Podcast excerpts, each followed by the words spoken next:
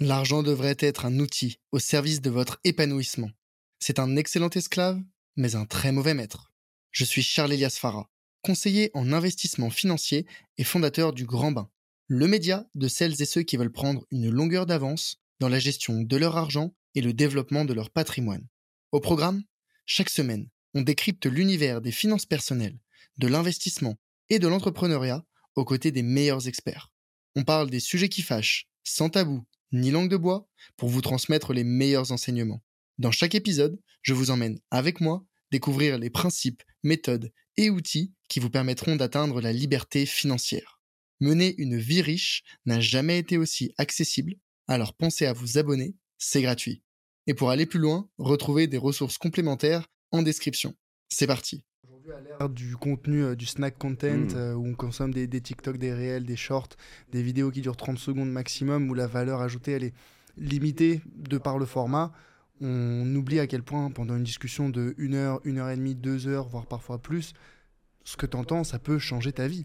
Sincèrement, et que ce soit sur les finances personnelles, la santé, euh, le, le- n'importe quel domaine, quand tu as quelqu'un en face de toi qui est un expert du sujet ou à minima qui est passionné, Mm. moi je considère que quand on est passionné, on devient passionnant. Et, et- et voilà, et, et puis passionnant, encore une fois, pour euh, un certain nombre de personnes. C'est c'est OK, tu vois, mais il n'y a jamais eu un seul média, en tout cas, qui donnait euh, la, la- la voix aussi longue Mm.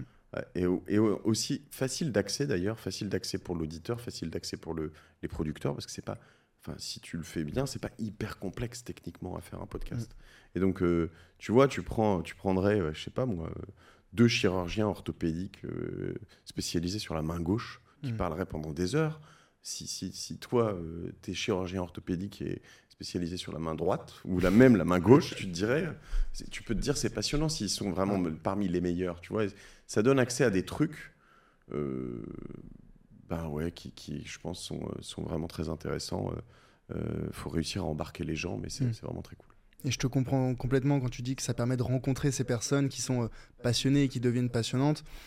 Euh, moi, à titre personnel, les premiers invités que j'avais reçus, c'était par exemple Nicolas Decodin, que tu Ouais. as déjà reçu sur la Martingale. Pareil, c'était quelqu'un que je suivais déjà euh, sur son blog Avenue des investisseurs, que je trouvais super. Je me suis dit, attends, euh, je suis inconnu au bataillon euh, et je propose euh, à ce, à ce, ce- ce type euh, qui est déjà un petit peu reconnu dans le secteur de venir sur mon podcast et il accepte. Et c'est là que j'ai eu un peu le déclic dès mon premier invité. En fait, les, les gens apprécient euh, être invités sur un podcast pour tout un tas de raisons, pour la visibilité, ça flatte l'ego, Mm. voilà, ça fait plaisir. Euh, puis tu peux passer un bon moment aussi quand tu as la personne en face de toi qui est, qui est sympa. Et donc en fait, ça, c'est auto-réalisateur et tu dis, mais en fait, je rencontre des bonnes personnes, euh, moi je monte en compétences, je partage ce que je découvre à d'autres personnes. Euh, et comme tu l'as dit, c'est pas si compliqué que ça. Et justement, moi, ce que je voudrais voir avec toi, c'est euh, un petit peu la chronologie de création d'un podcast. Peut-être il y a des personnes qui se disent, ah bah, euh, moi j'aimerais bien, ça m'intéresse, je consomme beaucoup de podcasts comme toi, comme Mhm. moi, qui voudraient se lancer, mais qui se disent, bon, je sais pas comment faire et en fait je pense qu'il y a un peu une chronologie euh, quand tu veux créer euh, quand tu veux créer un podcast Euh, moi je m'étais noté tu vois un petit peu sept, sept grandes étapes la première déjà c'est de se motiver à vouloir lancer un podcast de Mhm. comprendre quel est l'intérêt deuxième ce serait de trouver l'idée parce qu'on peut se demander mais de quoi je vais parler? Euh, ensuite, tu vas bah, euh, trouver des invités. Et là, pareil, ça fait peur à beaucoup de personnes, mais comme je viens de le dire, c'est plus simple que ce qu'on croit. Ensuite, tu dois enregistrer l'épisode. Bon, bah là, ça peut être euh, différents formats, audio, vidéo, Mhm. en studio, dans la rue. Bon. Ensuite, il faut monter l'épisode. Là, c'est un petit peu délicat, on va en reparler. Tu dois le diffuser. Donc là, il y a toute la communication autour. Et enfin, la dernière étape, qui est peut-être la plus, celle qui fait le plus peur, monétiser. Mhm. Éventuellement, si c'est un sujet pour, pour toi. Plus tard. Plus tard. Enfin, après, ça dépend. Je- On peut en parler, ouais. Du coup, euh, pour euh, déjà l'idée de vouloir lancer un podcast, euh, toi, l'objectif initial, c'était de bah, monter en compétence sur des cer- certains sujets et rencontrer des personnes, des personnes inspirantes. C'est ça, la, la montée en compétence que tu décris là, en fait, elle est, elle est assez fondamentale. C'est-à-dire que faire attention parce que comme tu fais un contenu public, Mm. si tu progresses pas, tu passes quand même pour un blaireau. Tu vois, à un moment, comme je te, tu m'as dit tout à l'heure, j'aimais bien le, euh, le descriptif de la marque Tingal au début. Mm. On l'a changé parce qu'au bout de 100 épisodes, je peux pas Ouais. dire j'y connais rien à la finance Ça perso. ça C'est m'a fait plus- sourire hein, c'est quand, plus- tu, quand tu l'as c'est changé. plus ouais. crédible. Tu Mm. vois, il y a un moment, faut arrêter. Mm. Euh, tu vois, donc euh, soit tu es vraiment un gros con et puis tu connais rien et puis voilà. Soit moi j'ai testé plein de choses et je commençais, je passais sur l'étape d'après. Donc il y, a- il y a ça et puis donc Théo, tu te forces soi-même. Tu vois, mon associé François avec qui j'ai passé une partie de la journée. euh, euh, pour, je te racontais, aller hein, au déjeuner de la presse. Il y avait tous des patrons de presse, etc. Lui, il a monté un podcast qui s'appelle Mediarama. Il reçoit tous les patrons de presse et, et- et tous l'écoutent. Je veux dire, euh, nous, on les conseille. Tu, ça te fout un peu de pression, quoi. Tu dois quand même être euh, smart, euh, tac, tac, euh, vif, comprendre tout, euh, poser les bonnes questions, etc. Euh, pour me lancer, moi, j'ai une technique, ou pour accompagner les gens à se lancer, j'ai une technique. Mhm. Alors, surtout quand ils viennent me voir, euh, pour certains potes, des journalistes. euh, j'ai eu Sébastien Follin, je sais pas si tu vois qui c'est. J'ai eu même Julia Moulcou qui fait partie de l'équipe, etc. Au bout d'un moment, je lui dis, je leur dis bon, écoute, ça fait deux fois qu'on se voit là. Maintenant, en fait, tu me donnes une date qui te semble réaliste. Et si t'as pas lancé ton podcast à cette date, souvent c'est un mois, 90 jours. Je leur dis, Mhm. pas trois mois, pas six Ouais, mois, c'est bon, tu vois. Mhm. Dans un mois, dans 90 jours. Si t'as pas lancé cette date euh, à ce moment-là, je, je te parle plus. En tout cas, tu me parles plus jamais de ce podcast. Je veux plus jamais en entendre C'est parler. un ultimatum. Ouais, non, mais parce qu'en fait, tu vois, les gens qui repoussent les machins, les trucs. Donc je les regarde, j'ai droit dans les yeux, je leur serre la main, je leur dis on a un deal, on le fait. Et toutes les personnes qui m'ont serré la main, il y en a eu plusieurs. Il y en a même un qui est venu sur mon podcast, euh, qui, qui en, a enregistré dans l'année qui a suivi 50, il s'était engagé à le faire. Et ben euh, voilà, on- donc il y a un- une forme d'engagement. Donc prenez un engagement avec vous-même et respectez-le. Mhm. Et euh, parce que sinon, ça restera juste un projet. Mhm, mhm. Donc ça, c'est l'étincelle qu'il vous faut, le déclic, tac, où vous vous dites, ok, je vais le faire. Après, très simplement, il faut acheter le matos. Euh, et le matos, il y a un matos minimum qu'il faut avoir, parce que un podcast avec un mauvais son, même s'il est très bon, c'est inaudible, et voilà. Et on n'est pas obligé d'avoir un studio, on n'est pas obligé, il faut compter à minima 250-300 euros de matériel, 200 250. Tu tapes euh, matériel podcast, tu vois sur, mon- sur mon... euh, euh, mon lien, il y a tout ce qu'il y a, euh, un Zoom euh, H6, euh, tu peux Mhm. prendre un H4 euh, un peu moins cher, de, deux euh, euh, deux câbles. Basta, c'est tout en fait. Il faut Mhm. pas grand chose. Si deux casques, tu y arrives et tu peux même prendre des petits casques. de- Ouais. euh, voilà. Et une fois que tu as, ta date et le matos, moi je vais même, je, mets, je fais un peu les choses à l'envers sur toi, c'est que je boucle les invités d'abord Et après j'affine le concept. Mais alors faut é- évidemment leur vendre un truc si tu sais pas dans quoi, Ouais. dans quel univers, mais en gros, euh, euh, tu vois comme ça, tu, tu sais que tu vas avoir les invités et voilà. Et après tu, tu enregistres. Alors je décris un peu les, tu vois les, les process. T'essayes de rester près du micro pour éviter, si t'es pas dans une salle insonorisée pour éviter l'écho, etc., etc. Et moi je recommande. Alors là on est sur des podcasts de talk, euh, mais je recommande à tout le monde de pas monter parce que le montage c'est l'enfer. Tu montes toi? Alors, c'est délicat le sujet du montage. Euh, moi, initialement, déjà juste pour euh, revenir sur le point euh, qualité audio et matériel.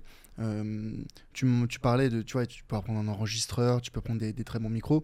Déjà savoir si tu veux le faire à distance ou euh, tu disais c'est pas nécessaire de le faire en studio.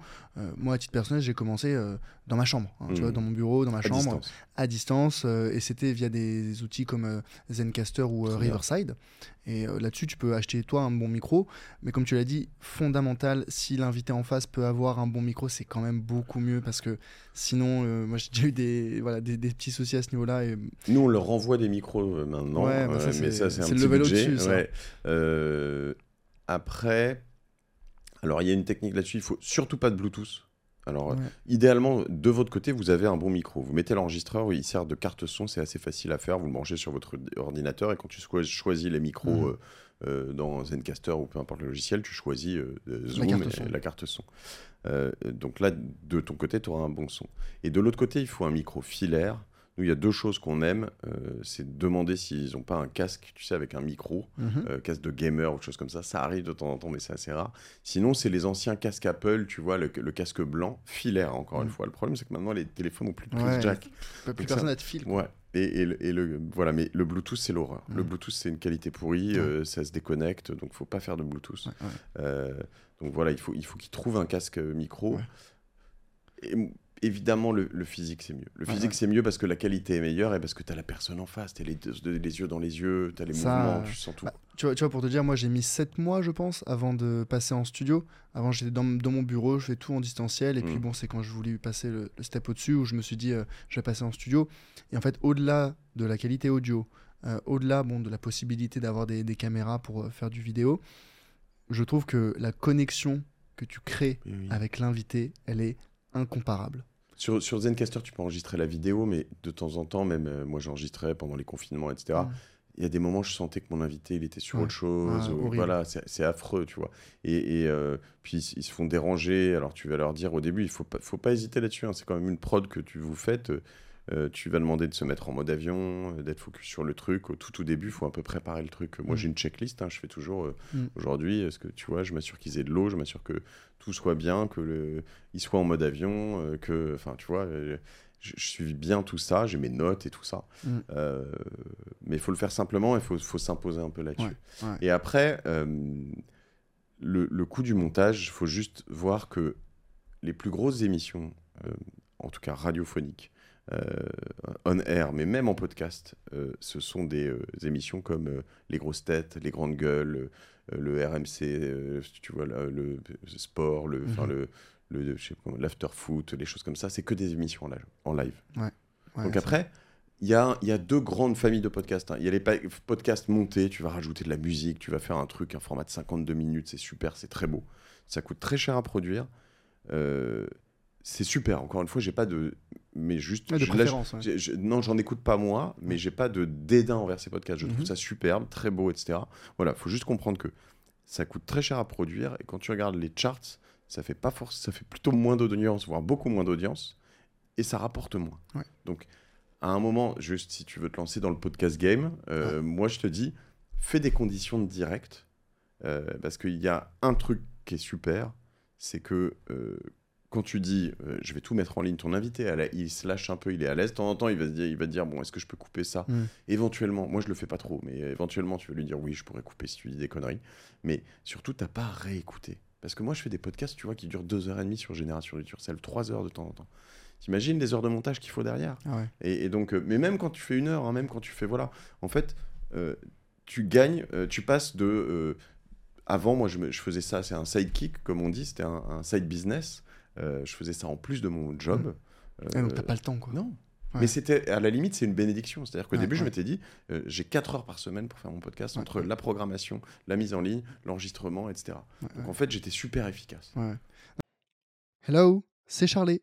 Ce que tu viens d'écouter est un extrait de l'épisode complet que j'ai enregistré avec mon invité. Donc, si tu veux écouter la totalité de l'échange, tu peux dès maintenant le retrouver sur ta plateforme d'écoute préférée. Au passage, pense à mettre 5 étoiles au podcast s'il te plaît.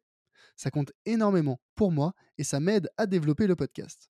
Je te remercie d'avance et te dis à très vite pour un prochain épisode. A plus